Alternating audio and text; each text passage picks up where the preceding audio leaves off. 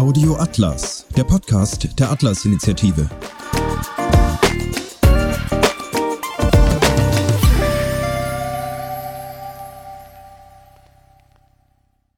Manipulation des Monats. Sprachliches Framing. Die folgenden Inhalte basieren zum großen Teil auf dem Buch Politisches Framing von Elizabeth Wehling, welches auch als weiterführende Lektüre empfohlen wird. Wir sollen auf Grundrechte im Namen des Klimaschutzes verzichten, da uns ansonsten die Klimakatastrophe droht. Wenn der Staat die Eltern als Erziehungsberechtigte ablöst, sprechen wir von Kinderrechten. Einwanderer werden unabhängig ihres Status als Flüchtlinge bezeichnet. Bei Begriffen wie Klimaschutz, Klimakatastrophe, Kinderrechte oder Flüchtlinge handelt es sich um metaphorische Sprachbilder, die unser Denken lenken und unsere Wahrnehmung politischer Zusammenhänge beeinflussen. Dennoch hält sich der Glaube unter vielen Bürgern, Wissenschaftlern, Journalisten und insbesondere bürgerlichen Politikern, dass die Menschen rational, objektiv und bewusst denken sowie entscheiden. Aus ihrer Sicht wird sich deshalb das bessere Argument automatisch durchsetzen. Kognitionswissenschaftlich hat sich hingegen bereits die Erkenntnis durchgesetzt, dass kognitive Deutungsrahmen, sogenannte Frames, entscheidend das Denken und Handeln in der Politik beeinflussen. Um die Funktionsweise von Frames zu verstehen, ist es notwendig, ein Verständnis zu haben, wie das menschliche Gehirn Sprache verarbeitet. Das grundlegende Konzept, das den Menschen befähigt, Sprache zu verstehen, ist die kognitive Simulation.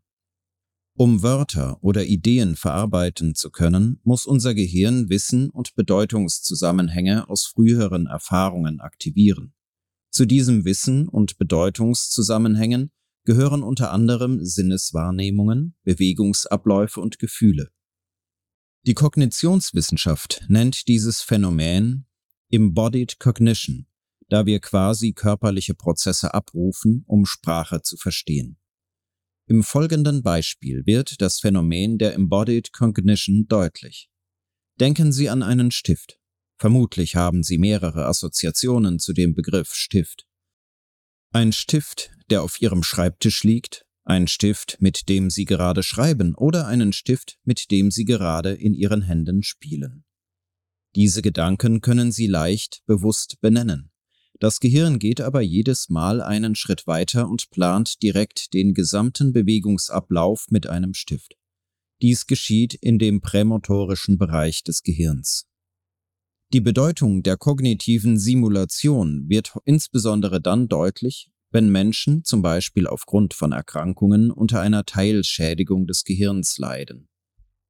Verschiedene Studien zeigen beispielsweise, dass Menschen mit einer Schädigung der prämotorischen oder motorischen Bereiche des Gehirns als Folge eines Schlaganfalls oder einer anderen Krankheit Schwierigkeiten bei dem Verständnis von Verben haben.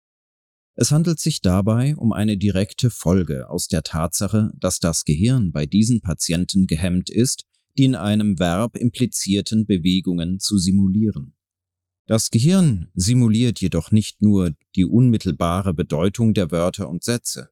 Stattdessen werden von dem Gehirn zahlreiche weitere Konzepte simuliert, die unser Gehirn mit einem Wort bzw. Satz verbindet, um die Bedeutung von Sprache zu verstehen. Mit anderen Worten, unser Gehirn aktiviert und simuliert Deutungsrahmen, sogenannte Frames, damit das Gehirn Wörter oder Ideen verstehen kann. Der Inhalt und die Struktur eines Frames, die sogenannte Frame-Semantik, wurde auf der Grundlage unserer Erfahrungen in der realen Welt entwickelt.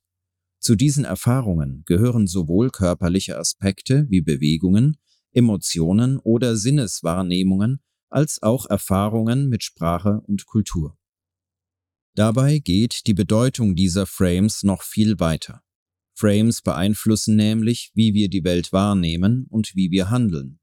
Des Weiteren nehmen wir Informationen schneller wahr, wenn Information zu einem aktivierten Frame passt. Frames haben einige weitere wesentliche Eigenschaften. Erstens, Frames sind selektiv. Sie betonen einige Aspekte einer Information und verbergen andere. Zweitens. Frames helfen, Informationen zu interpretieren, da Menschen nicht faktisch und objektiv denken können. Stattdessen brauchen Menschen Frames, um Informationen zu klassifizieren. Drittens. Frames wirken unbewusst auf unseren Denkprozess ein. Viertens. Experten sind anfälliger für Frames, da sie durch umfassende Beschäftigung mit einem Thema bereits tiefer verankerte Frames zu diesem Thema haben. Fünftens. Frames können nicht verneint werden. Eine Verneinung aktiviert automatisch den entsprechenden Frame, um die Bedeutung verstehen zu können. Sechstens. Frames unterliegen der Hypokognition. Hypokognition bedeutet, dass Ideen verbalisiert werden müssen, damit sie gedacht werden können. Mit anderen Worten, was nicht gesagt oder gelesen wird, wird auch nicht gedacht. Ein Konzept, das eng mit Frames verbunden ist, sind Metaphern. Wir setzen abstrakte Ideen mit Hilfe von Metaphern mit körperlichen menschlichen Erfahrungen in Beziehung, um sie verständlich zu machen. Dieses Phänomen wird als metaphorisches Mapping bezeichnet. Dies geschieht unabhängig davon, ob wir eine Metapher mögen oder nicht. Ohne Metaphern könnten wir nicht über oder durch abstrakte Ideen denken. Daher ist es von großer Bedeutung, welche Metaphern wir mit bestimmten Vorstellungen verbinden, da dies einen entscheidenden Einfluss auf unsere Wahrnehmung der Welt hat. Unsere geschriebene und gesprochene Sprache ist voll von Metaphern. Deshalb ist es wichtig, zwischen begrifflichen und sprachlichen Metaphern zu unterscheiden. Sprachliche Metaphern sind rhetorische Mittel, die dazu dienen, Sachverhalte und Themen sehr anschaulich zu beschreiben. Ein gutes Beispiel dafür ist der Ausdruck um den heißen Brei herumreden. Im Gegensatz dazu stehen die konzeptuellen Metaphern, ein Begriff, der seinen Ursprung in der Kognitionswissenschaft hat. Die Grundlage dieses Konzepts ist die Conceptual Metaphor Theory von Lakoff und Johnson 1980. Begriffliche Metaphern wirken meist unbewusst und helfen, unsere Gedanken zu strukturieren. Daher haben Metaphern Auswirkungen auf unsere verbale und nonverbale Kommunikation sowie auf unser Verhalten. Metaphern sind also weit mehr als geschriebene und gesprochene Worte. Darüber hinaus aktivieren und verstärken Metaphern die Metaphern in unserem Gehirn. Eine Metapher besteht immer aus einer Quell- und einer Zieldomäne. Metaphorisches Mapping bedeutet, dass Teile der Frame-Semantik der Quelldomäne auf die abstrakten Ideen der Zieldomäne übertragen werden. Zum Beispiel ist die Metapher mehr ist höher, die üblicherweise in einem Preiskontext verwendet wird, wie hohe oder niedrige Preise, eine vertikale Domäne, die als Quelldomäne für die Zieldomäne der Preisniveaus verwendet wird. Ein weiteres Beispiel ist die Tagesschau-Schlagzeile Klimawandel bedroht Gipfelgletscher, in der der Klimawandel mit dem Quelldomänenkonzept bedrohen personifiziert wird. Diese Domänen sind für uns notwendig, um abstrakte Ideen überhaupt verstehen zu können. Unsere Sprache ist in hohem Maße durch Metaphern strukturiert, da wir Menschen automatisch in Metaphern denken. Von Geburt an baut unser Gehirn ein großes Netzwerk metaphorischer Maps auf, die als kognitive Verbindungen zwischen unseren weltlichen Erfahrungen und abstrakten Ideen genutzt werden. Unser Gehirn kennt eine Unzahl von Metaphern. Infolgedessen können wir metaphorische Sprache genauso schnell verstehen wie nicht metaphorische Sprache. Außerdem erkennen wir nicht einmal, wenn Informationen in metaphorischer Sprache präsentiert werden. Daher aktivieren Metaphern unbewusst verwandte Rahmen.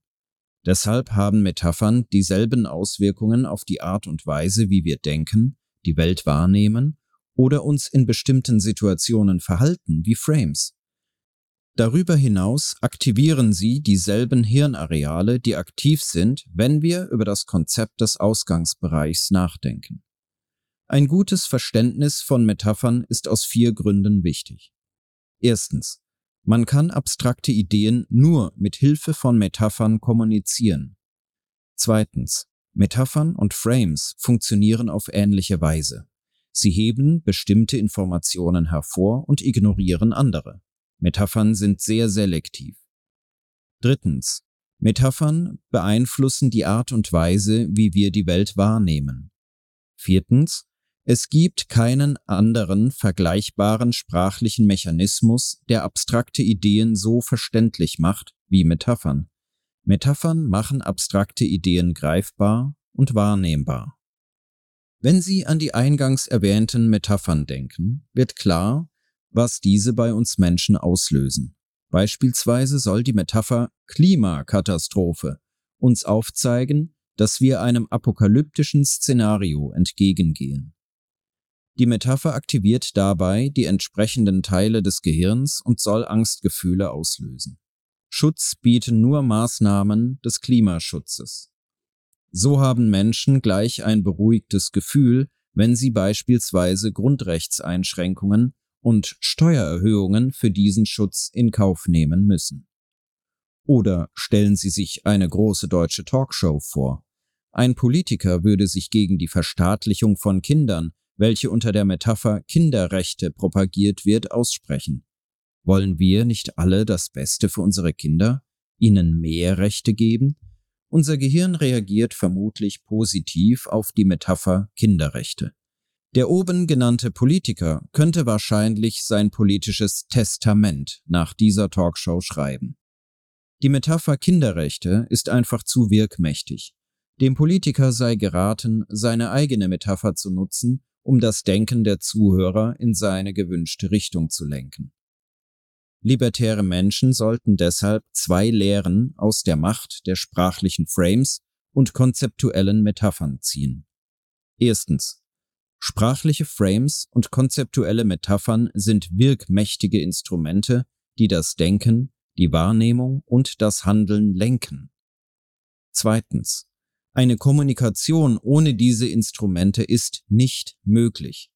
Deshalb sollten sich Libertäre überlegen, wie sie sprachliche Frames und Metaphern möglichst wirksam einsetzen. Ein Beispiel aus den USA kann dies verdeutlichen. Unter republikanischen Politikern hat es sich eingebürgert, die Erbschaftssteuer als Todessteuer, English Death Tax, zu bezeichnen. Bei dieser Metapher lässt es den Leser doch direkt bei dem Gedanken erschaudern, auch noch auf seinen Tod Steuern zahlen zu müssen. Hat Ihnen diese Folge gefallen? Dann teilen Sie diese Episode von Audio Atlas in den sozialen Netzwerken und hinterlassen Sie eine Bewertung auf Apple Podcasts. Um keine Folge zu verpassen, abonnieren Sie Audio Atlas überall dort, wo es Podcasts gibt. Bleiben Sie uns gewogen und werden Sie Mitglied der Atlas-Initiative unter www.atlas-initiative.de.